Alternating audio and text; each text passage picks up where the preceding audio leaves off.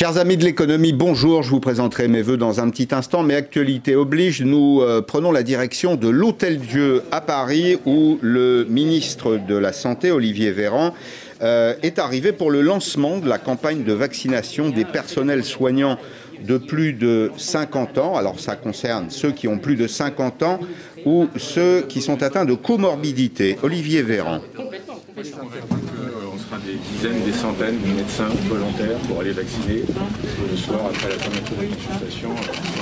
jusqu'à 23h. Je crois que le point administratif est un peu plus. Il y a un petit sujet peut-être non sur le plan. J'aime pas les points administratifs. Non. mais je pense que les, les médecins, on peut faire, on peut faire le vaccin. Là, on est, là on, le professeur d'interview, Bonjour, professeur. directeur médical de crise, donc supprimer le point administratif. Ouais. Supprimer le point administratif, on passe directement à Jusqu'à 23h, ça veut dire qu'on ferme plus à 18h30. Hein. Oui, on nous demande quand même de remonter quelques informations chaque soir. Voilà. Bien, voilà, c'est euh, Olivier Véran. Vous avez reconnu également euh, Martin Hirsch, le directeur général de l'APHP. Tout à l'heure, le ministre devrait prendre euh, la parole sur la stratégie vaccinatoire du gouvernement. On attend beaucoup de cette intervention. Nous vous proposerons de la suivre en direct dès que le ministre prendra la parole. Une bonne année, donc je vous souhaite évidemment à vous toutes et à vous tous, amis de l'économie et tous les autres, une très bonne année, le meilleur pour 2021. Après le pire, euh, évidemment, c'est le mieux que nous attendons. Alors je souhaite, moi, que cette année soit placée, euh, en ce qui nous concerne, en tout cas, toujours sous le signe de la curiosité. On dit que la curiosité est un vilain défaut. Ce n'est pas tout à fait vrai. La curiosité, elle ouvre l'appétit intellectuel, elle permet de découvrir de nouveaux horizons, elle permet de mieux connaître l'économie et donc de mieux la comprendre. J'ai aussi une pensée particulière aujourd'hui pour les commerçants, pour les artisans, pour les indépendants, pour les agriculteurs qui ont tous été très sollicités, parfois d'ailleurs éprouvés en 2020. Alors nous retournons un court instant euh, à l'Hôtel Dieu où se trouve Bastien Auger. Bastien Auger du service politique de LCI et euh, TF1. Cher Bastien, cette visite était attendue. On attendait en tout cas une initiative du gouvernement après les critiques contre la stratégie de vaccination du gouvernement. Oui, tout à fait. C'est donc Olivier Véran qui se charge d'occuper le terrain. Il est arrivé il y a quelques petites minutes hein, ici, en plein cœur de Paris, accueilli par Martin Hirsch, notamment le patron euh, des euh, hôpitaux de Paris. Olivier Véran qui va donc assister à une vaccination de personnel soignant. Vous savez que ce sont les personnels soignants de plus de 50 ans ou qui ont des comorbidités qui peuvent euh, se faire vacciner à partir d'aujourd'hui dans les hôpitaux qui ont déjà reçu des vaccins. C'est le cas donc ici de l'Hôtel Dieu en plein cœur de Paris. Olivier Véran qui en quelque sorte fait le service après-vente de cette accélération qu'il a annoncé euh, la semaine dernière, un petit peu pressé par Emmanuel Macron face à toutes les critiques sur la supposée lenteur de ce début de, euh, campagne euh, vaccinale. Olivier Véran qui veut occuper le terrain, qui va répondre dans un petit quart d'heure aux questions des journalistes avant de participer à une réunion avec Emmanuel Macron, là aussi sur la stratégie vaccinale. Du côté du chef de l'État, on a bien entendu toutes ces critiques qui ont été formulées par de nombreux professionnels de santé sur ce début de stratégie vaccinale. Donc le chef de l'État veut reprendre la main, ne surtout pas laisser s'installer l'idée que cette campagne vaccinale serait trop lente. Bien, nous allons y revenir euh, dans le courant de cette émission avec euh, mon invité Laurent Capelletti. Le ministre Véran soit un accueil téléphonique, comme je vous le disais, une adresse générique mail, pour que eh bien, chacun puisse, euh, en fonction des possibilités qui sont les siennes, eh bien, prendre le plus vite possible rendez-vous. Vous essuyez des, refus Vous avez des soignants qui vous disent non, pas moyen, ou non, pas tout de suite Ou il y a plutôt un engouement Cela J'ai vu ce matin, j'ai fait le tour ah. des services à Necker. Euh, je peux vous dire qu'effectivement, parmi les paramédicaux, infirmiers, aides-soignants, il y a de l'hésitation. Clairement. Comme pour la grippe. alors, on espère, oui, peut-être un peu plus. Hein. Peut-être un peu plus. Donc, on espère un effet d'entraînement. Euh, moi, j'ai parlé à une aide-soignante. La première m'a dit non, la deuxième m'a dit non, puis la troisième m'a dit oui. Et à ce moment-là, c'est tourné vers les autres. Bonjour, monsieur. monsieur le ministre, bonjour. Bonjour, monsieur. J'espère que cette vaccination va devenir obligatoire, enfin. Ah, obligatoire, non. Obligatoire. On discute justement avec le président Salomon, avec votre président. il y va, il y va de l'immunité collective. Sans vaccination obligatoire, vous allez avoir 50% de la population qui va être contre, comme d'habitude. Il ne faut pas demander leur avis, il faut que l'immunité soit civique autant que collective. Et vous avez raison de parler de civisme. Il y a aussi la, question de la confiance dont le professeur Salomon était en train de parler, c'est-à-dire l'esprit de conviction et notamment de voir que les soignants se vaccinent, normalement c'est quelque chose qui aussi impacte sur l'opinion. Il faut rassurer, il faut un petit peu de, un peu de temps pour que ceux qui sont un peu craintifs de la vaccination y viennent. Moi je suis convaincu qu'on atteindra un bon taux d'immunité collective sans avoir besoin de l'obligation vaccinale. C'est ce que font tous les pays autour de nous. Il n'y a pas à date de pays qui est obligé et qui est contraint à la vaccination. Par contre, il faut qu'on soit efficace dans la politique que nous menons et que nous apportions toutes les informations euh, pour rassurer les gens. Je doute. Bien, bah, Laurent Capelletti, bonjour, merci d'être là. Vous êtes professeur au, CNAM. J'ai choisi d'intituler cette partie Réformer l'État d'urgence. C'est pas l'état d'urgence, c'est réformer l'état d'urgence. On voit bien qu'on est face à un problème. On est en direct, le, ministre vient de s'exprimer. Vous avez un professionnel de santé qui euh, lui dit bah, il faut rendre cette vaccination obligatoire. Alors c'est l'État qui pilote la stratégie en matière de vaccination. L'enjeu, on va le dire dans une émission économique, l'enjeu c'est sauver le modèle social français, c'est relancer très vite l'économie. On a tous conscience que le premier qui sortira euh, de l'épisode sanitaire, de la tragédie sanitaire d'une certaine façon, aura les meilleures chances de euh, redémarrage, de redécollage économique. Et là, nous sommes donc d'une certaine façon en train de jouer notre, notre avenir économique. Vous avez publié aujourd'hui dans les échos un article qui a retenu toute notre attention sur la gestion des normes. Est-ce que, quand on fait l'analyse de ce qui se passe aujourd'hui, on voit bien qu'il y a un temps de retard. Euh, Est-ce que c'est lié euh, au caractère normatif, euh, à la suradministration? Euh, Est-ce que c'est lié au fait, par exemple, c'est un élément de, de, factuel là, que, euh, y compris euh, les congélateurs dans lesquels on doit stocker le vaccin n'ont pas été homologués. C'est un problème d'administration publique, tout ça. Oui, oui, tout à fait. Alors bon, euh, sans, enfin, vous savez que la perfection n'existe pas, donc on va rester, euh, on va relativiser, modeste. mais Voilà. on se pose des Hein. questions. Donc il y a trois points. Alors le premier, effectivement, c'est une, une difficulté à gouverner euh, les normes. hein. Vous m'aviez reçu euh, sur le sujet il y a quelques mois. L'article a été fait en fait plutôt sur les difficultés à gérer les normes concernant les masques, ensuite produits essentiels, non essentiels, les tests. Et la rebelote, il y a également la même difficulté, donc elle est chronique en fait. hein. Euh, effectivement, donc euh, difficulté pour euh, les définir, difficulté pour les partager, difficulté pour les alléger, les arbitrer au niveau de l'État. Et ensuite, bah, évidemment, en déclinaison sur le terrain, ça se ressent également. Donc euh, c'est un point vraiment, me semble-t-il, structurel et chronique à traiter. Alors, il faut le traiter, c'est pas simple parce que euh, la suradministration, c'est euh, un modèle de gouvernance. Nous avons euh, rassemblé l'ensemble, enfin une partie en tout cas, de l'ensemble des, des- organisations publiques qui gèrent la santé en France.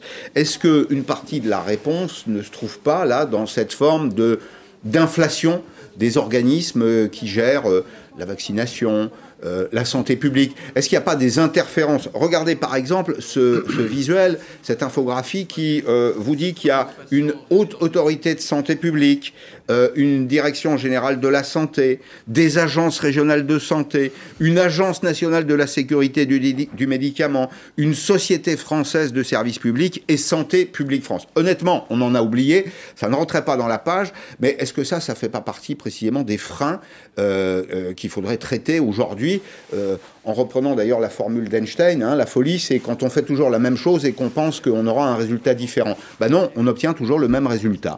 Alors assurément, il y a une problématique en fait d'accumulation de couches euh, qui, au fil du temps, en fait, ne font que s'accumuler et créer de la rigidité.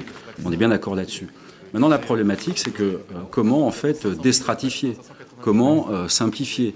J'avais fait un article dans Le Monde en 2013 déjà, en disant que le choc de simplification n'aurait pas lieu. Pourquoi? Parce qu'il y a une demande, le paradoxe il est là, il y a une demande de plus en plus croissante de normes. Les citoyens... de protection, vous voulez dire. Mais elle vient de qui cette demande Des, Alors, des euh, citoyens Des citoyens, hein, hygiène, santé, sécurité, des professionnels pour se protéger. Je crois que vous allez parler de la culture euh, de la précaution et Oui. du parapluie, eh bien, euh, pour se protéger, pour également commercer. Euh, la mondialisation des échanges s'appuie sur, sur des normes. Donc la problématique, de mon point de vue, elle est sur, oui, simplifions, mais dans le cas d'une gestion. Pour moi, le problème, c'est un problème de gestion, puis de contrôle de gestion de toutes ces normes. La clé, c'est comment être agile malgré ou en dépit de ces normes. Alors, on va poser toutes les questions, y compris euh, les questions qui, fâchent. La France, c'est ce que dit la presse étrangère, européenne notamment, aurait fait pression pour limiter les achats européens. Vous savez que l'Union européenne a euh, passé des ordres d'achat de, vaccins euh, pour les limiter, donc, s'agissant du vaccin Pfizer BioNTech. Il y a une question de prix. On peut légitimement expliqué qu'il y a une question de prix. Le, le, le Pfizer BioNTech, par exemple, coûte 15,50 euros euh, l'unité, mais il a une efficacité à 90%. Le AstraZeneca, euh, lui, est à 2,50 euros avec une efficacité à 70%. On raconte une autre petite histoire, et je crois que notre devoir, c'est de, dire ce qui se passe euh, en coulisses. Le gouvernement français comptait manifestement sur l'arrivée à maturité du vaccin français qui est le vaccin Sanofi Pasteur. Et Sanofi travaillait sur un vaccin protéique, c'est-à-dire le vaccin euh, qui, passe par l'ARN. Le labo a pris du retard, il ne sera pas en mesure de faire ces, livraisons. Donc toutes ces hypothèses sont à vérifier. Néanmoins, il y a un véritable débat public. Regardez par exemple cet échange sur Twitter entre Jean Rotner, il est médecin. Il est médecin, il est président de la région euh, Grand Est et il répond à un message sur Twitter de la ministre de la Recherche qui s'appelle Madame Frédérique Vidal. Et il lui dit, en substance, il y a deux façons de comprendre votre message. Soit c'est un message d'autosatisfaction déplacé parce que la France est en retard, soit il sous-tend une préférence nationale et ce serait un vrai scandale sanitaire. C'est-à-dire qu'on voit bien, Laurent Capelletti, qu'on ne peut pas continuer comme ça. Parce que là, on parle non seulement de santé publique, des gens qui sont malades, il y a des gens qui décèdent, mais on parle aussi du redécollage global de la société sur le terrain économique et social. Bien entendu. Alors c'est la raison pour laquelle moi je pense que euh, les, progrès à faire et la, critique qu'on peut faire portent sur la stratégie. Quelle est-elle? Les questions que vous vous posez, elles sont tout à fait légitimes. Douter, s'inquiéter, se dire mais pourquoi on a fait comme ça? Mais ces questions, en fait, euh, il y en aurait moins si la stratégie était plus clairement annoncé. Plus... Et d'ailleurs, on pourrait comprendre, on a 500 000 doses de Pfizer par semaine, c'est ce qui est annoncé, mmh. euh, parce que de toute façon, il n'y a pas le choix, on est comme tous les autres pays européens à ce niveau-là. Mais dès qu'on pourra relayer par des vaccins, pourquoi pas produits euh, au niveau national, on le fera. Mmh. Ça, ce serait parfaitement entendable, et plus personne ne se poserait de questions. Donc je pense que la question que vous soulevez, en fait, c'est une question de où est la stratégie il faut la réaffirmer, il faut entre guillemets la vendre, l'expliquer. Visiblement, ça commence à être fait, il faut accélérer là-dessus. Et deuxièmement, surtout, pour qu'on arrête en fait de, de, de, les fantasmes, si c'est bien des fantasmes, mmh. je n'en sais rien. Non mais on pose des questions. Voilà. Je crois qu'il faut, il faut les poser. Je, je crois, les réponses. Pascal, que ce qui manque, je reviens sur la gestion, le plan d'action, le plan d'action. Ok, on annonce un million de vaccinés sur le mois de mmh. janvier, en passant par les EHPAD. Très bien, pourquoi pas. Au jour le jour, combien, où, quand, qui, vous savez ce que c'est, vous, êtes gestionnaire ouais, aussi, ouais. le plan d'action mmh. qui serait présenté, je pense, vu l'importance de la situation. Calcul, on fait un calcul simple, on nous annonce environ 25 millions de vaccinés. L'objectif du gouvernement, c'est 25 millions de vaccinés au début de l'été. Le début de l'été, je l'ai situé euh, fin juin euh, pour être un peu large. J'ai fait le calcul, si on inclut chaque jour, y compris samedi, dimanche et jours de fête, c'est 150 000 pour être précis, 145 000 vaccinés par jour.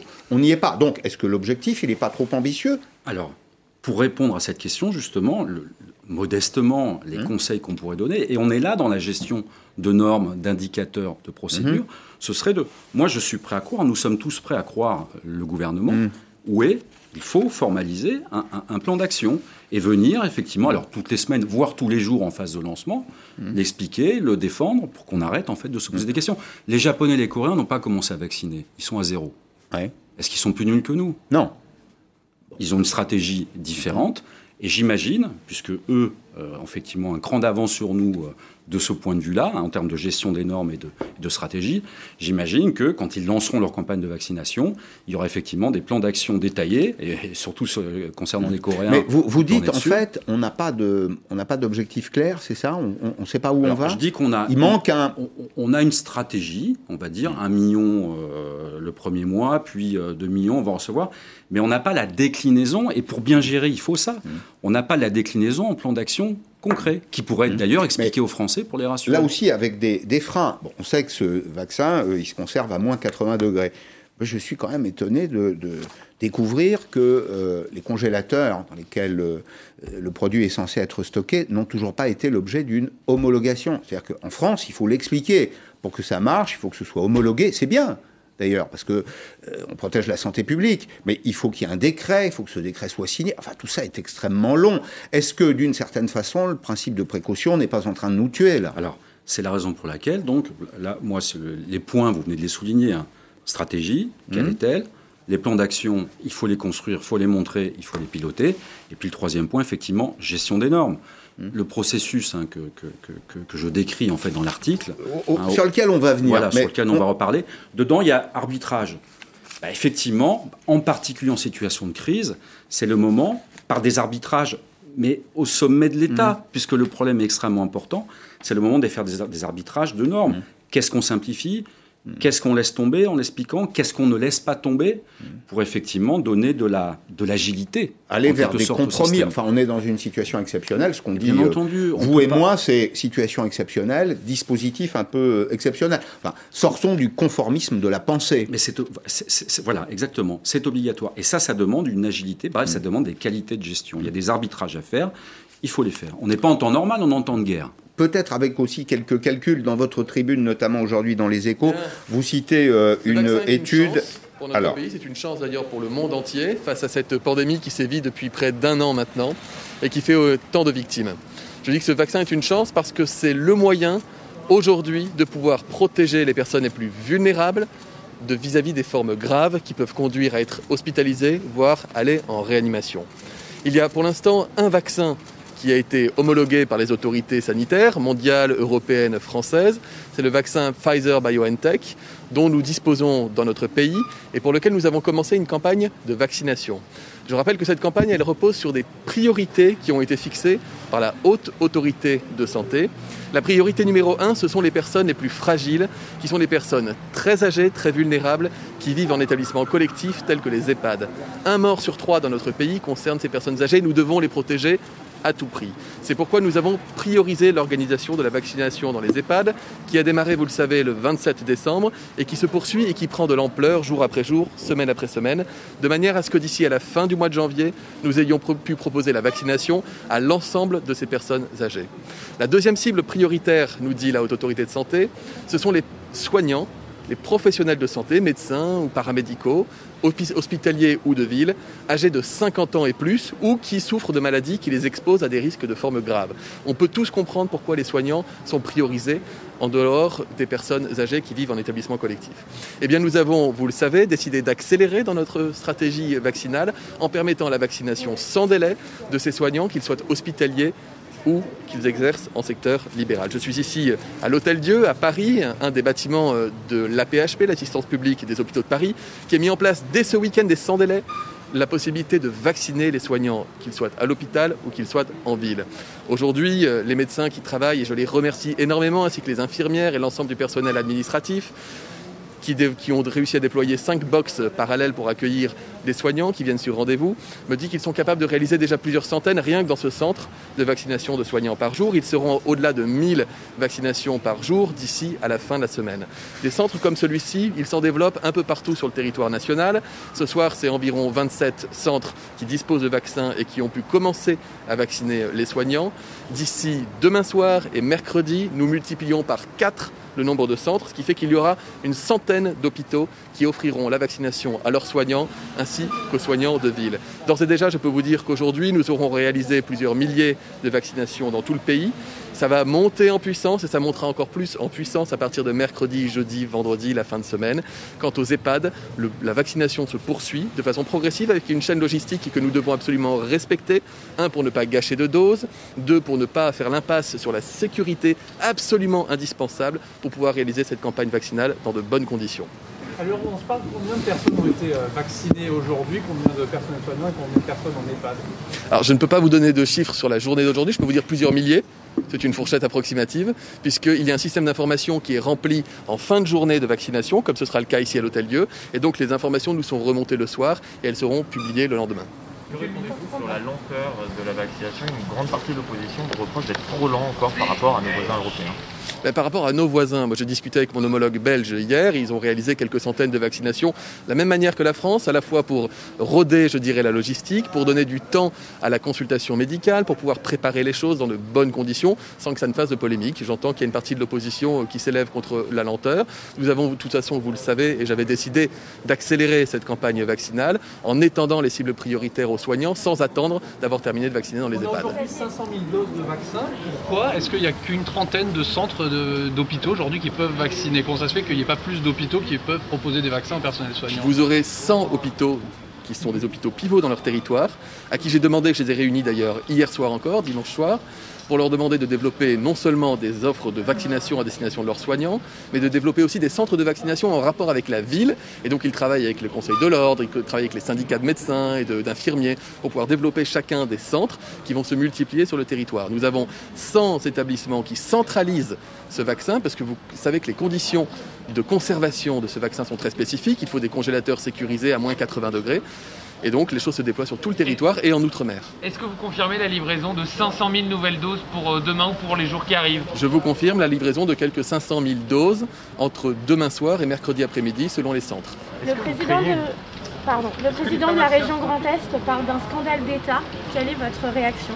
Je déplore la réaction du président de la région Grand Est que j'ai eu peut-être trois ou quatre fois entre Noël et Nouvel An par messagerie et par téléphone. Il a mon numéro.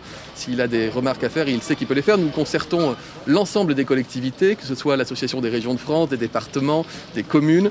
Je l'ai moi-même mené plusieurs concertations, y compris pendant la période euh, de, Noël et de Nouvel An, avec l'ensemble des collectivités, parce que nous avons besoin d'elles, parce que nous comptons sur elles, parce que nous les mobilisons. Et je retiens que les relations de travail sont excellentes avec la plupart des élus, heureusement.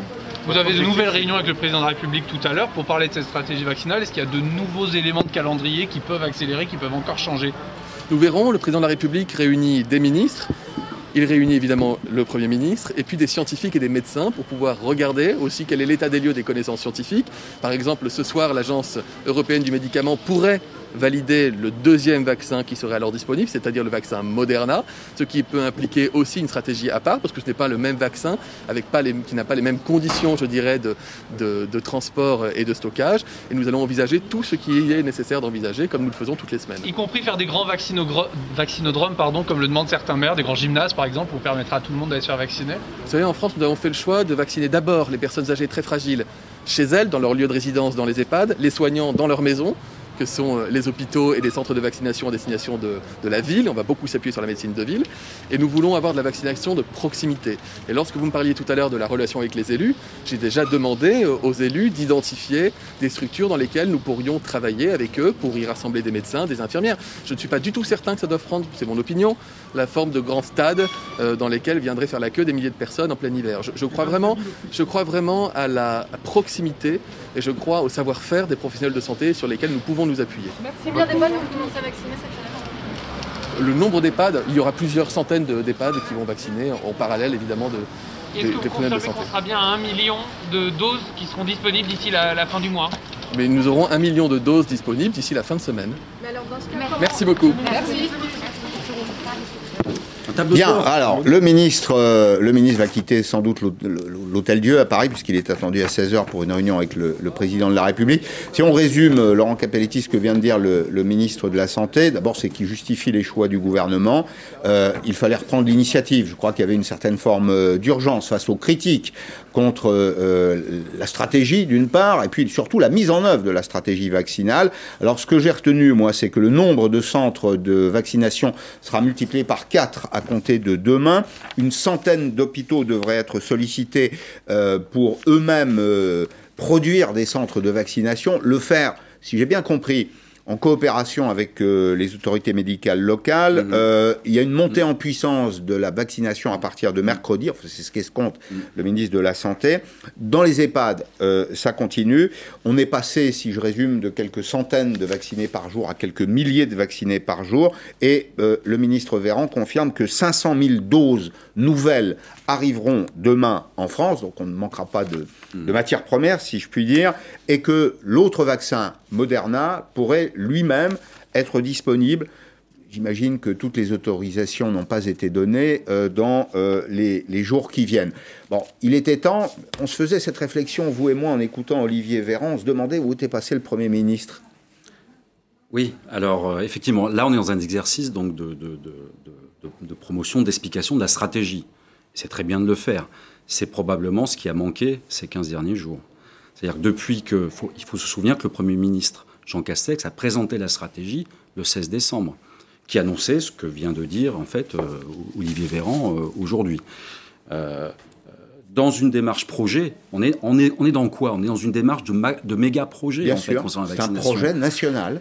l'annonce de la stratégie, son martèlement, surtout au début quand on la lance, est très très important pour que les gens comprennent, ne se posent pas de questions, parce qu'ils doutent, hein, effectivement. Et moi, je, enfin, le, conseil qu'on pourrait donner, effectivement, c'est que euh, sur cette stratégie, elle est d'une grande importance, on devrait revoir, effectivement, le binôme Jean Castex-Olivier Véran, comme on l'avait vu un temps hein, sur euh, les lancements de stratégies euh, concernant les masques et les tests, avec Édouard Philippe et Olivier Véran. Je pense que le, on est dans, on est dans l'orchestration hein, que, que, je décris dans le, le processus de gestion des normes. Et puis, vous avez vu les questions, très rapidement, il va manquer le plan d'action. Le plan d'action, mm. c'est-à-dire où, quand, quoi, combien, quand, pourquoi pas imaginer mm. On a eu tous les soirs, en fait, au moment de, du premier confinement, le décompte des morts. Mm. Macabre. Mais au moins, il y avait une transparence sur le sujet. Là, on voudrait des chiffres, mais dans l'autre sens. Tout à fait. Au moins en phase de lancement. au moins en phase de lancement. La cible, quand on dit euh, euh, on escompte un million, bah, euh, et, d'abord, si on les a pas, qu'est-ce qu'on fait? On rend obligatoire, mmh. pas obligatoire, etc. Bon, bref. Mmh. Il y a un souci, en fait, de reporting, de plan d'action mmh. euh, en fait, de tableau de bord. Moi, je pense qu'en phase de lancement, c'est euh, communication toutes les semaines ou, pourquoi pas, tous les soirs dans un premier temps. Alors, on en revient à la trilogie du commandement militaire. Une mission, un chef, des moyens. Il y a peut-être une mission, il y a peut-être un chef, il y a des chefs d'ailleurs, il manque des moyens. Alors, vous avez, dans l'article que vous publiez aujourd'hui euh, dans les échos, euh, évoqué notamment les conséquences économiques des choix qui sont faits dans le domaine sanitaire. On fait un petit euh, retour dans le temps. C'est une étude de Andrew Atkinson, auquel d'ailleurs certains de vos collègues du, du, CNAM ont, participé. C'est sur le deuxième confinement. On va voir qu'il y a un lien extrêmement direct entre les, les politiques sanitaires et j'allais dire, la bonne santé euh, économique. La technique, la technique qui, a, été utilisée dans un certain nombre de pays euh, euh, d'Extrême-Orient, en, Chine, au Japon, pardon, d'abord, et puis en Corée du Sud, qui dit tester, tracer, isoler, en Allemagne, également. N'allons pas chercher des exemples lointains. On a le, cas de l'Allemagne. C'est 15 milliards sur le deuxième confinement. C'est l'équivalent, rapporté à la France, de 15 milliards d'euros de perte de PIB. Et puis, il y a ce qu'on a fait, nous, si on avait fait ça, ça nous aurait coûté ce prix-là. Ce que nous avons fait, nous, c'est des allers-retours. Il y a eu du couvre-feu, euh, euh, il y a eu euh, une partie de confinement. Mais en tout cas, à aucun moment, cette politique, qui était pourtant recommandée par certains professionnels de santé publique, le tester, tracer, isoler, la méthode française, c'est 25 milliards d'euros. Donc on voit bien que, en réalité, tous les choix qu'on fait aujourd'hui dans le domaine sanitaire vont avoir un coût économique, j'allais dire probablement aussi un coût social. Tout à fait. Hein. donc, Justement, dans l'article, on l'explique bien, il y a des études hein, qui complètent ça, bon, également au CNAM avec mes collègues euh, Alain Bauer, William Dab, etc. On travaille sur ces sujets. C'est effectivement quand on, en fait, on fait des balances, hein, tout simplement, quel est le coût euh, d'un euh, confinement? Voilà. Mmh. Hein, j'avais évalué avec mes équipes le coût du premier confinement. J'ai évalué D'ailleurs, je le trouvais plus que l'INSEE à cause des coûts cachés, hein, mmh. vous vous en souvenez, le coût d'un confinement. Et quand on compare ces coûts, finalement, avec le coût économique qu'auraient des politiques sanitaires plus, on va dire... Euh, volontaristes. Volontaristes. Et courageuses, euh, parce que tester, tracer, isoler, ça suppose du courage politique. Ça suppose de pouvoir dire en France qu'il y a de bons et de mauvais élèves et qu'on va plutôt punir les mauvais élèves que les bons élèves. Alors, oui, on peut. Alors moi, je dis que ça, ça suppose beaucoup de négociations, surtout. Mais bon, euh, appelons ça comme on veut. Et effectivement, on se rend compte que là, on est dans la, rentabilité d'investissement. Mm. On se rend compte en fait que le coût d'une telle politique, mm. pratiquée par exemple mm. par les, Coréens, euh, les Japonais, l'Allemagne d'une certaine façon, est très inférieur au coût des conséquences de ne pas le faire en fait. Bien sûr. Alors après, ce que je précise aussi, c'est mais il faut le faire à la française. Parce que nous ne sommes ni japonais ni coréens. Voilà, ça c'est hein, clair. Donc il faut le faire là. C'est pour ça que je dis avec beaucoup de négociations. votre suggestion, parce qu'il y a une suggestion, c'est un processus de, gouvernance qui s'appelle OAN. Alors OAN pour euh, orchestrer, arbitrer, négocier sur un fond éthique. J'imagine que c'est ce que vous venez de, de m'indiquer. En fait, c'est une gouvernance fondée sur des valeurs éthiques, mais c'est en même temps une gouvernance avec des lunettes. C'est-à-dire qu'on observe vraiment ce qui se passe. Exactement. Alors ça, ce, processus, il n'est pas sorti de notre cerveau. Hein. C'est issu d'observations depuis 20 ans, hein, avec mon co-auteur euh, Henri Saval et puis d'autres collègues, hein, euh, euh, au travers un réseau de recherche sur les normes, hein, tétra-normalisation. Et effectivement, on a détecté que dans les pays, alors au niveau de leur gouvernement, mais aussi au niveau de leur entreprise, qui géraient mieux les normes et euh, les procédures, eh bien, on retrouvait en fait ce processus. Orchestration, où est le, j'allais dire, le patron, le, le leader, celui qui prend en main la mise en place d'une norme? Où est le comité d'arbitrage? Qu'est-ce qu'on fait? Qu'est-ce qu'on allège? Qu'est-ce qu'on ne fait pas? Où sont la négo- les négociations? Parce qu'il faut négocier avec la partie- prenante. Et ça, ça permet d'arriver sur une éthique Eh de la norme. Il faut euh, euh, aller dans cette direction. Je l'évoquerai tout à l'heure avec le philosophe François Julien, qui sera mon invité, qui a écrit il y a déjà quelques années un traité de l'efficacité tout à fait passionnant. Ce que je retiens de nos échanges, Laurent Capelletti, c'est qu'on a tous les moyens en France pour bien faire. Simplement, il faut faire pivoter l'état d'esprit. Il faut peut-être euh, sortir, comme on le disait, du conformisme de la pensée, choisir des modèles de gouvernance qui soient plus modernes, plus souples et plus agiles. Je suis optimiste parce que la perfection n'existe pas, mais des, Bon. des améliorations On successives de sont possibles. Bon, Voilà. très bien. Merci beaucoup. Merci, Merci, d'être venu dans, dans. Périscope. Je vais recevoir euh, le philosophe François Julien dans un petit instant, une dizaine de minutes, mais je voulais qu'on fasse une, une pause qui est euh, une pause de saison avec euh, Dominique Enrac qui va me rejoindre. C'est le président de la Confédération nationale de la boulangerie-pâtisserie euh, française. Alors, euh, c'est le temps des, des boulangers. C'est un produit, c'est une série de produits que nous aimons tous, les uns euh, et les autres. Nous rentrons dans la période de galette des rois. Alors, qu'est-ce que c'est que ce métier? Ce métier de la boulangerie-pâtisserie, c'est un des plus anciens qui soit. C'est 55% du marché du pain en France. C'est 6 milliards de baguettes par an. C'est 33 000 entreprises, 180 000 emplois et 11 milliards d'euros de chiffre d'affaires. Bonjour, Monsieur le Président. Bonjour. Merci d'être là. Comment avez-vous traversé l'année 2020 et comment s'annonce l'année 2021 Bah écoutez, l'année 2020 était terrible, hein, comme tout le monde, puisque le premier confinement été entre moins 40 et moins 60 pour les entreprises, voire moins 80 où il y avait des endroits touristiques et aussi des endroits de bureaux. Donc euh, ça s'est plutôt amélioré au moment des fêtes, puisque Noël a fait euh, traditionnellement, et même le jour de l'an, les gens l'ont fait chez eux. Petit comité, puisqu'on a Mhm. récupéré aussi sans doute euh, certains endroits qui se fêtaient. Et maintenant, on reste un petit peu inquiet sur une grosse galette qui est, période qui est les galettes des rois, où effectivement, Alors, il peut nous manquer un petit peu Vous de. n'êtes pas venu les mains vides. Nous avez euh, apporté le résultat de votre travail. C'est pas le vôtre, j'imagine. Hein d'un artisan, C'est celui d'un- 33 000. d'un d'un artisan. On les, on les salue. D'ailleurs, ils ont été là hein, pendant toute la période. C'est-à-dire toute la chaîne de valeur. Pendant la période qu'on vient de traverser. On s'en rappellera longtemps. Croyez-moi, nous et nos enfants, hein, de cette période, premier confinement, deuxième confinement, c'était quand même une année euh, terrible. Eh bien, toute la chaîne de valeur, toute la chaîne de production, ceux qui produisent de la céréale, je pense aux, paysans, bien sûr, tous ceux qui transforment, les meuniers avec la farine, euh, et vous, vous avez toujours été auprès des Français, et nous vous en sommes les uns et les autres reconnaissants. Mais j'ai envie de comprendre avec vous ce qui va changer dans votre métier avec euh, l'essor, par exemple, du, du télétravail, et surtout la fermeture des restaurants. Est-ce que vous bénéficiez de la fermeture des restaurants Est-ce que vous avez développé ce qu'on appelle dans votre métier les produits de snacking? Tout à fait. Alors là, les produits de snacking, ce qu'il faut savoir, c'est ce qu'on a perdu en premier dans le premier confinement. Bien sûr. Puisque On reste chez soi. Voilà. Les gens, mangent- il n'y a pas de, de restauration hors domicile, puisque c'est un marché qu'on se partage avec la restauration, forcément. Et c'est là qu'il y a de la valeur ajoutée? Euh, entre autres, tout a de la valeur ajoutée si c'est bien géré, en fait. Donc, euh, on a récupéré, euh, oui et non, puisque beaucoup de gens qui ne mangeaient pas en extérieur ont mangé chez eux. Donc, ils ont déjeuné, euh, certains qui allaient travailler l'ont fait dans la restauration ou aussi dans les boulangeries, mais pas forcément euh, une grosse récupération. Le, le- le télétravail, ça va changer les choses pour vous? On dit qu'il y a environ 20% des salariés, notamment dans le secteur des services, qui, peut-être deux ou trois jours par semaine, n'iront pas euh, euh, au travail, vont rester chez eux. Est-ce que c'est des clients pour vous, ça? Est-ce que dans la proximité, vous avez quelque chose à leur offrir? Oui, tout à fait. Alors ça, c'est il y a des endroits, des affaires qui sont beaucoup plus marquées que d'autres. Je passe au, au centre-ville, au centre des là où il y a beaucoup de bureaux, etc.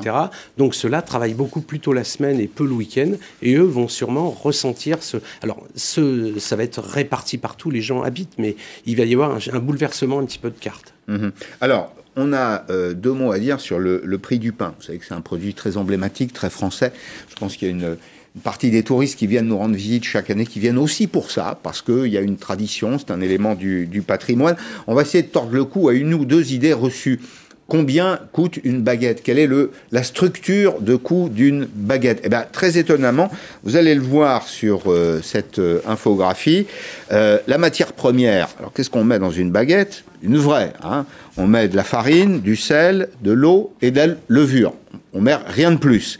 c'est 19%, c'est moins de 20% du coût de production. L'essentiel, autour de 50%, c'est des salaires, des charges salariales du personnel, il y a un peu d'impôts, d'emballage, de transport, d'amortissement du matériel, etc. Et puis, ce qui vous, ce qui reste à vous, c'est moins de 10%. Euh, c'est pas une formidable affaire, ça, non? C'est pas une affaire, c'est comme je vous disais, tout doit être bien géré. C'est vrai qu'il faut tenir mm. compte de la perte, de la casse, des restes, euh, des frais qui sont pas prévus, comme par exemple ne serait-ce que le fleurage. Quand vous faites du pain, vous avez beaucoup de farines qui partent dans le fleurage, qui sont pas comptées dans le prix de revient qu'on peut faire de base. Donc effectivement, ça, ça fait un tout pour la galette. C'est pareil. Ce qu'il faut voir, c'est à la fin du bilan, et on a beaucoup beaucoup de charges, mais qui sont, euh, c'est à nous de les gérer au mieux.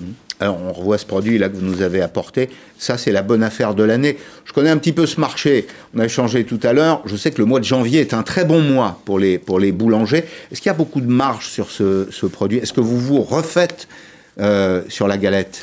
Oui, alors c'est comme tous les autres produits en fait. Vous savez, une galette, on dit que c'est c'est comme un entremets, c'est bien plein. Il y a du beurre, des œufs, du sucre, des amandes, etc. Donc, ce qui est très intéressant, c'est qu'en fait, les clients vont en prendre deux fois, trois fois, parfois dix fois dans le mois. Et c'est ça qui est répétitif. C'est-à-dire qu'on aura peut-être le même, euh, peut-être un peu plus rapidement fait qu'une bûche, mais une bûche, on en prend une fois ou deux ou pire. Et la galette, c'est beaucoup de fois. Donc, mais vous confirmez que, c'est plutôt une bonne affaire, ça? Alors, c'est une bonne affaire parce que déjà, c'est l'espoir d'une année nouvelle. Mmh. C'est aussi on est très content de, faire plaisir à nos clients quand ils l'apprécient. Euh, et, effectivement, ça fait des chiffres d'affaires. Le mois de janvier est très plein. Il n'y a plus de jours fériés derrière. Mmh. Ils consomment, il fait froid. Et mmh. euh, c'est ça, dès qu'il y a du chiffre d'affaires, ça peut être rentable. Bon, une question encore sur l'emploi. Est-ce que vous allez, est-ce que dans les boulangeries en France, on va créer des emplois? Vous êtes un des grands consommateurs d'apprentis. Votre métier est un des grands consommateurs d'apprentis. C'est un des succès de 2020. Il ne faut pas euh, bouder son plaisir quand euh, on peut le faire. 450 000 apprentis l'an dernier en France. C'est vraiment tout record battu. Beaucoup dans les métiers de bouche. Est-ce que vous allez continuer à embaucher cette année? Est-ce qu'il faut devenir boulanger? Écoutez, j'étais très inquiet quand on a eu le Covid, puisque c'est là où on signe les apprentis. On a un cheval sur 2020-2021. Et là, quand on a eu les chiffres fin novembre qui ont tardé un peu, 24 000 apprentis en boulangerie, j'étais ravi, puisque c'est vraiment une bonne année. Euh, le gouvernement a mis en place des mesures qui étaient très intéressantes et les artisans boulangers ont joué le jeu. Mmh. Ce qui fait qu'on va avoir des gens qui vont être sur le marché, qui vont peut-être pas pouvoir voyager tout de suite, mais là, on va avoir de la main-d'œuvre. Et on s'aperçoit aussi que des apprentis, on en a aussi des reconversions. Des gens qui sont un petit peu plus âgés, qui, ont 30, 40 ans. Tout à fait. Ah, mais j'en connais autour de moi hein, qui étaient, euh, pour certains, dans la finance. Oui, jusque dans la finance, dans, les, dans les métiers du service, et qui se disent c'est bien de faire quelque chose avec ses mains, qui nous rappellent que finalement, euh, la main est le prolongement du cerveau, qu'il n'y a beaucoup de noblesse dans les, dans les travaux euh, manuels notamment, et que ce métier est un formidable métier. C'est un métier dans lequel il y a du goût, il y a la maîtrise de la chimie, enfin, il, y a tous les, il y a tous les éléments pour en faire finalement un métier passionnant pour un jeune. Tout à fait. Ce qu'on peut dire, on dit souvent, un, intellectuel travaille avec sa tête, un manuel avec euh, les mains, et un boulanger, il travaille avec la main, la tête et le cœur. Mm. Donc c'est vrai qu'on a euh, ce contact, ce lien social qu'il y a tous les jours. Mm. Et je vois là, par exemple, cette galette qui nous fait penser un peu au gâteau d'amour de peau d'âne. C'est, euh, on a la chance d'avoir des gens qui sont qui rentrent dans les magasins et qui se font plaisir. Et c'est mm. déjà une bonne chance et aussi la chance d'être ouvert. Le plaisir, ça n'a pas de prix. Ça n'a que de la valeur. Merci beaucoup, Monsieur le Président, d'être venu aujourd'hui dans Périscope. Euh, François Julien est euh, l'invité de la deuxième partie de ce Périscope un peu particulier. Nous avons suivi euh, le ministre de la Santé qui était euh, à l'APHP, aux hôpitaux de, Paris, l'assistance publique. Je vous rappelle qu'il a visité euh, un hôpital dans lequel on lance la campagne de vaccination pour euh, les soignants, les soignants de plus de 50 ans et ceux qui souffrent de, comorbidité. Alors, il a annoncé quelques éléments nouveaux, simplement je vous les rappelle. Hein. 500 000 doses qui arrivent demain, la campagne qui va accélérer très rapidement. Euh, à partir de mercredi ou de jeudi, euh, bon, on sentait qu'il y avait beaucoup de tensions et qu'il fallait apporter une réponse, euh, une réponse politique à l'inquiétude qui montait sur les retards français en matière de vaccination. Bonjour François Julien. Bonjour. C'est une joie de vous recevoir. Je suis un vieux lecteur de François Julien. Le traité de l'efficacité, ça m'a passionné. Je vous ai demandé de venir aujourd'hui parce que votre euh, pensée correspond à la séquence que nous traversons euh, aujourd'hui. J'ai retenu de cet ouvrage les opportunités de situation. Je ne sais pas si j'ai retenu tout ce qu'il fallait retenir. Les opportunités de situation, c'est peut-être ce qui nous oppose un peu aux Asiatiques. On parle vaccination, on parle stratégie de gouvernance euh, euh, publique. Nous avons la théorie et la pratique. L'une découle de l'autre. Eux ont les opportunités de situation. C'est-à-dire quand on rentre dans une bataille, dans une guerre, puisque le président a parlé de guerre, ben, on décide en fonction des événements. Les événements nous aident à décider. C'est peut-être ce qui nous manque. Oui, c'est-à-dire qu'il y a une tradition en Europe qui est de modéliser puis d'appliquer. C'est ça. Théorie et pratique. On fait un plan, on le projette, et ensuite, ben, on essaie de le faire entrer dans la réalité, qui est à forcer cette réalité. oui, c'est ça. Alors que du côté de la tradition extrême-orientale, euh, il y a une stratégie qui est de tirer parti de la situation. Et notamment de, de détecter, non pas de projeter un plan qu'on doit construire d'avance, mais de détecter dans la situation ce qui peut en être son potentiel. L'idée que la situation est elle-même un potentiel, et donc si on sait le détecter, on pourra capter ce qui peut nous porter, comme on dit, c'est porteur, n'est-ce pas? Et donc, arriver à quelque chose qui n'est pas tant du but projeté que du résultat. Comme dit le terme, moissonner. On a moissonné, en fin de compte, parce qu'on a su capter ce que la situation avait de porteur, de propice, de favorable. Et je crois qu'il y a quelque chose de un air discret de la façon euh, d'opérer. Donc, non pas tant de modéliser et d'agir ensuite en appliquant, mais de tirer parti. De tirer parti. Mais ça, c'est du, c'est du pragmatisme, au fond. C'est peut-être ce qui nous... Alors, le mot pragmatisme est insuffisant, enfin, Mhm. incomplet pour qualifier ce que vous décrivez, qui est, qui est complexe. Mais peut-être que c'est ce qui nous manque, non? Notre Oui, capacité à accepter le réel. Oui, c'est-à-dire que pragmatisme, c'est un peu l'envers de l'idéalisme, si vous voulez. Donc c'est encore chez nous. Oui. Alors que là, il s'agit de quelque chose qui est de penser que le monde, la situation, c'est du potentiel. C'est du dynamisme, du dynamisme. Et donc, il faut le capter. Et l'idée que, au fond, le discret, euh, la lente, le processuel, est donc transformé en douceur. On avait vu pour l'affaire du Covid, c'est qu'au fond, euh, s'il y a un mot qu'on peut entendre de deux façons différentes entre l'Europe, la Grèce, disons, Mm. et la Chine, c'est le terme de crise. Crise, pour nous, ça vient des Grecs, crisis, c'est ce qui tranche Hmm. dramatiquement. En médecine, on a vu, ou disons au théâtre, la crise dramatique. Hmm. Donc la crise tranche, moment tragique. Alors que le mot pour dire crise en chinois, toujours à binôme, ou Haïti, signifie danger, opportunité. Un danger est une opportunité. Ce qui se présente comme un danger est à traverser de façon attentive en détectant ce qui peut être favorable, qu'on peut capter, qui peut être potentielle situation, et qui peut donc euh, porter à réussir sans avoir à forcer euh, par, disons, cette application du modèle au réel. Mais il y a un substrat culturel derrière tout ça. Revenons euh, aux idées simples de, de Gramsci. C'est la culture qui produit les idées. Notre culture, elle est ce qu'elle est. Est-ce qu'on peut la changer? Je crois que. Alors, moi, je suis absolument contre l'idée d'aller copier ailleurs, euh, de, disons, de tout ce qui serait zen, si vous voulez, des pacotilles, euh, tel que le marché aujourd'hui euh, de publicité l'aime bien. Je pense qu'on peut ouvrir son intelligence à d'autres possibilités. Parce que l'intelligence européenne est elle-même très diverse. On a cessé de contredire, de contester. euh, donc, on a une intelligence qui est, au fond, euh, critique. Et je pense que la chance de notre époque, c'est justement de pouvoir s'ouvrir à d'autres formes d'intelligibilité que celles qu'on a favorisées. Mais ce n'est pas, si vous voulez, la mauvaise conscience qui viendrait comme ça réparer ce qu'on aurait euh, pensé à tort. C'est simplement de ouvrir notre, notre perspective. Mais ce qui me- m'intéresse, moi, c'est la, la période de transition. On est dans un modèle. Alors, on a repris tout à l'heure la formule qu'on prête à, à Einstein qui dit la folie, c'est euh, de son- se comporter toujours de la même façon et d'attendre à chaque fois un, un- un résultat différent. C'est quand même un peu ce qu'on fait. On se dit, ça ne marche pas. On va ajouter un peu de dose, on va augmenter les doses, et puis peut-être que ça aura euh, des conséquences. La réponse, c'est non, à l'évidence, puisque on utilise aussi cette expression en Europe, en France en particulier. Les mêmes causes produisent toujours les mêmes conséquences.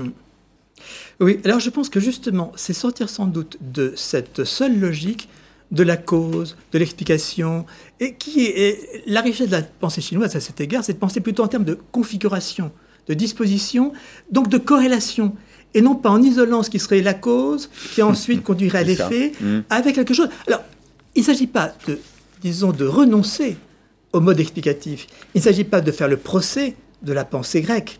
Il s'agit de voir s'il n'y a pas d'autres possibilités de pensée, d'autres, intelligibilités qu'on pourrait, disons, euh, faire entrer dans le travail de la pensée. Mais de quelle qualité on, on aurait besoin là? Quelle qualité nous manque, pour dire les choses différemment, dans la situation qui est la nôtre aujourd'hui? On voit bien qu'on est coincé. On n'a plutôt euh, pas réussi euh, la première séquence euh, du- du- cette crise. Euh, on n'a pas très bien réussi la période des tests, dire des choses comme ça pour ne pas être très désagréable. Et on voit qu'on rentre là dans la période du vaccin. Il y a eu trois temps, une espèce de trilogie là du, du Covid. Le, le- le troisième temps est hésitant pour le moment. Qu'est-ce qui nous manque à ce moment précis de l'histoire pour être efficace? Je pense qu'on fait trop de plans, qu'on modélise, qu'on ne pense qu'à modéliser, c'est-à-dire à tracer la figure de l'idéal et la projeter. En se disant, c'est comme ça que ça va se passer. Oui, mais la situation est tellement mouvante que, évidemment, la projection d'un idéal prévu d'avance, bah, elle est effectivement euh, toujours un peu en porte-à-faux. Un peu ou beaucoup. Alors que ce que j'appelle détecter, détecter ce qui est à l'œuvre, ce qui est en gestation, ce qui, euh, sur le mode de l'infime, vous voyez, et détecter pour justement d'essayer d'avoir euh, une possibilité d'être d'épouser au mieux le cours des circonstances. C'est un peu ce qui nous manque aujourd'hui, parce que c'est très raide, si vous voulez. La projection d'un modèle sur du réel, même avec le forçage qu'on peut y appliquer, avec le forçage de la volonté, ça reste quelque chose de, euh, disons, de très coercitif. Alors que la capacité de capter justement tout ce qu'il y a d'influx et disons d'indices de mutation possible, de gestation, permet sans doute plus de souplesse. Observer le foisonnement et en profiter. Profiter des événements, non pas pour les subir, mais pour en faire une sorte d'effet de levier.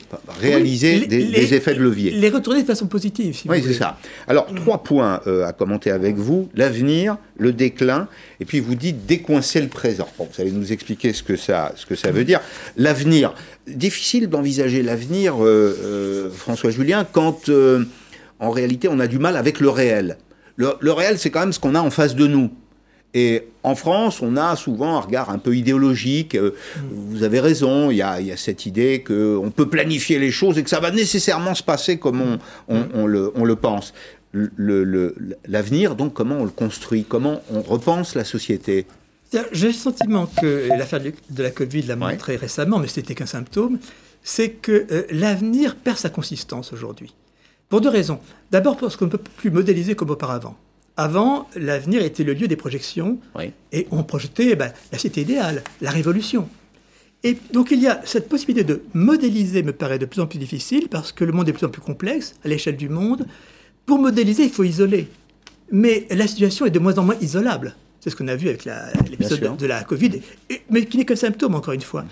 Et donc, cette possibilité de tracer la figure du meilleur et de la projeter sur l'avenir, de plus en plus difficile. Et c'est compliqué de le dire à l'opinion parce que vous le constatez comme moi, dans une période d'incertitude comme euh, Mhm. celle que nous traversons. On aimerait ça.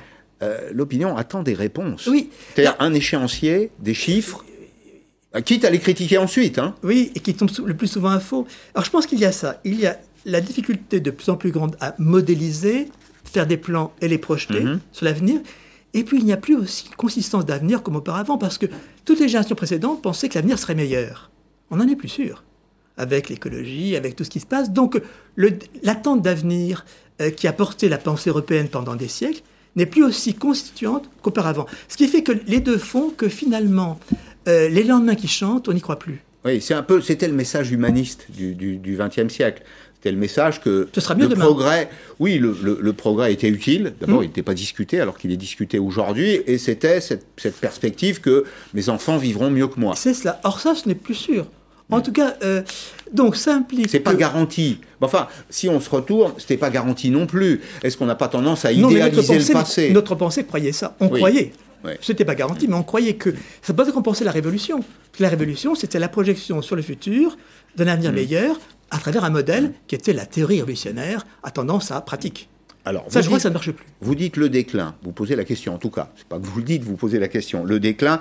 Et vous dites, la France euh, souffre non pas d'un d'un déclin, euh, mais d'une rétractation des possibles. Comment on comprend ça? Bah, C'est-à-dire que le déclin, au fond, c'est une notion, je dirais, paresseuse. D'abord parce qu'elle repose sur une figure naturelle, déclin des astres, n'est-ce pas? Déclin à l'automne. Euh, et puis, euh, donc, euh, une analogie douteuse, En quoi le politique et le social serait-il comme ça euh, euh, d'après euh, cette formulation naturelle? Et d'autre part, parce que le déclin est fataliste. On dit le déclin, on ne peut rien faire contre le déclin. Donc je dis qu'au fond, ce qui me paraît frappant en France aujourd'hui, c'est pas donc le déclin, la décadence, c'est qu'il y a simplement, si on prend ça en tant que phénomène, une rétraction des possibles. Les possibles se réduisent comme la poche chagrin dans Balzac. Qu'est-ce que vous appelez les possibles? Bah, C'est-à-dire ce qui ouvre l'avenir. Hmm. Ça, est possible. Et maintenir, si je traduis en termes économiques, c'est produire de la croissance, maintenir le modèle social. l'initiative, surtout l'initiative. Parce qu'il faut prendre le terme initiative dans son sens latin, initium, remettre du début des choses, qu'il y ait de nouveau des choses qui s'ouvrent, qui sont possibles. C'est ça le possible. Et donc, c'est pas le possible opposé au réel. Le possible, c'est cette possibilité d'inaugurer, d'initiative. Or, la France manque de plus en plus plutôt l'horizon français se rétracte en, termes de possible. Et ça se passe à notre insu, sans qu'on se rende compte. Mm. Mais progressivement, on fait de moins, on ose de moins en moins. parce que le possible, c'est oser. Et pourtant, euh, François Julien, on soigne de mieux en mieux les gens. On fait des progrès dans le domaine de la technologie. Mm. On va pouvoir euh, demain inaugurer euh, des voitures intelligentes, des villes intelligentes, continuer à consommer peut-être sans détruire notre environnement. Moi, je vois des possibles qui, au contraire, s'ouvrent dans certains secteurs. Oui, Bien sûr, quand je dis rétraction politique, je parle de, à l'échelle de la France, pas à l'échelle du monde. Mm. À l'échelle de la France, parce que l'initiative de cela, peut-être qu'elle est de moins en moins en France, tout ce que vous dites là, comme ça. Euh, ça n'a pas euh, été inventé en France, c'est vrai. Non, et, c'est, est-ce que la France, alors inventer c'est une chose, mais être au niveau 2, être en mesure de, de déployer cela, mm. il me semble que la France, au niveau politique, au niveau social, est dans un même, mm. non pas de déclin, parce que le terme est un terme, encore une fois, fataliste, et je n'en veux pas, mm-hmm. mais en termes de rétraction des possibles qui se font à notre insu, qu'on disons qu'on subit. Et je crois que ce qu'il faudrait donc, c'est rouvrir des possibles. Rouvrir des possibles. Qui peut faire ça?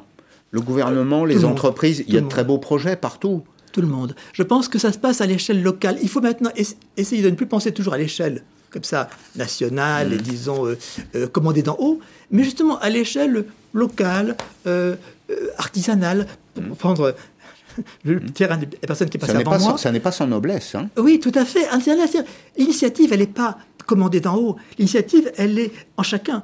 Donc je pense que cette capacité de rouvrir les possibles, elle est dans ma vie. Elle est dans ma vie, hmm. dans chaque vie individuelle. Donc elle n'est pas commandée. Vous voyez, je crois qu'une chose qui, a, disons, euh, qui menace notre vie, c'est l'idée de ce que les Grecs appelaient arché, le commencement, commandement. Cette idée qu'il y a. Non, je pense que c'est. Il faut retrouver des initiatives qui sont comme ça, euh, hmm. minimales, discrètes, qui se ramifient, qui se croisent, qui se... Et c'est ça qui fait que, de nouveau, eh bien, euh, un champ s'ouvre. Merci beaucoup, euh, François Julien. Traiter de l'efficacité, il faut vaincre le doute. Je pense qu'il faut vaincre le doute, il faut tout faire pour vaincre le doute. Vous voyez, on a un cas d'espèce là avec euh, les vaccins. Il y a 10% d'antivax en France. On leur donne d'ailleurs un tout petit peu trop d'écho, euh, à mon avis. Euh, lever le doute, faire confiance à la science et puis nous faire confiance les uns et les autres. Je renvoie à la politique de la décoïncidence, c'est chez Lerne. François Julien, merci beaucoup d'être venu aujourd'hui dans Périscope. Dans un petit instant, Arlette Chabot. À demain 16h.